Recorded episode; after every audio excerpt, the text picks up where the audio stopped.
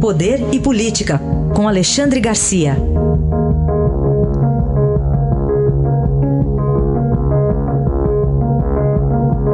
Alexandre, bom dia.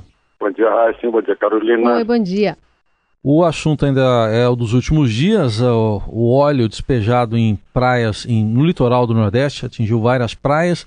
A procura por, por culpados e também a tentativa de limpeza, que está difícil, né, Alexandre? Pois é, outro dia eu cobrei né, que uh, aproveitassem as informações de satélite do nosso aliado norte-americano e estamos aproveitando. Fiquei sabendo ontem à noite que estamos usando essas imagens, eles estão nos ajudando bastante para identificar o, o, autor desse derramamento de petróleo. Né? Já foram pesquisados cerca de 2 mil navios que poderiam uh, estar a, a, a, montante da corrente que leva o petróleo às praias, 2.200 quilômetros de praias do Nordeste do Ceará à Bahia. Né?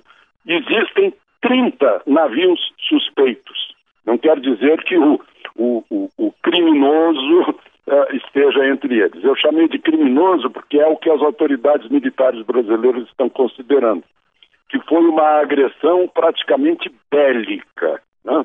Como na Segunda Guerra Mundial a aviação aliada uh, atingia uh, represas na Alemanha para causar inundações. Então, é, é possível que a intenção se, fosse mesmo causar um desastre ambiental às vésperas do início da temporada uh, de turismo no Nordeste, de, de verão. Né? Por que, que é possível? Porque há uma convenção internacional de obrigação de comunicar qualquer acidente ou incidente a bordo. Né? Seja uma pessoa ferida, uma explosão a bordo ou um derrame de carga. E ninguém comunicou nada portanto, estava mal intencionado. É a, a, é a conclusão das autoridades brasileiras.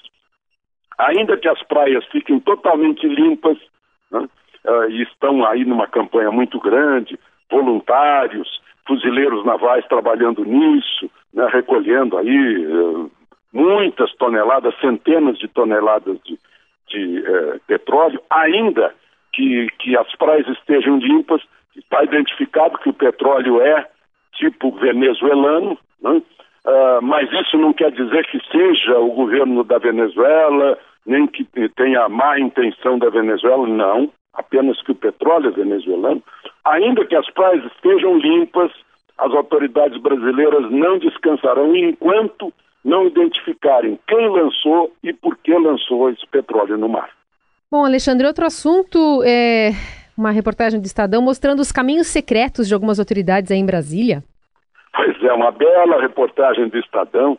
E aí eu queria dar o meu testemunho de outros tempos, né, em que a gente entrava no Supremo sem ser revistado, a gente entrava no, no anexo do Supremo, onde estão os gabinetes dos ministros, ia conversar com o ministro tranquilamente. Me, da mesma forma, na Câmara, a abordagem ao presidente da Câmara, a abordagem ao presidente do Senado. Eu lembro que no Palácio do Planalto, eu cobri o Palácio do Planalto uh, pelo Jornal do Brasil, né, e certamente os colegas do Estadão que cobriam o Palácio do Planalto vão, vão lembrar, vão concordar comigo. A gente tinha livre acesso a qualquer gabinete, gabinete militar, gabinete civil, é, chefe do SNI que havia lá na, na época, né? e até sabíamos quem entrava e quem saía do gabinete do presidente da República. Eu lembro ter abordado Jimmy Carter, presidente dos Estados Unidos, no elevador no Palácio do Planalto. Mas hoje é um, é um horror. Né? Hoje todo mundo, ah, aquela.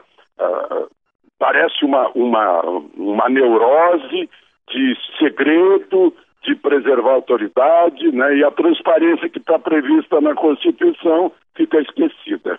Análise de Alexandre Garcia, que volta amanhã ao Jornal Dourado. Alexandre, obrigado. Até amanhã. Até amanhã.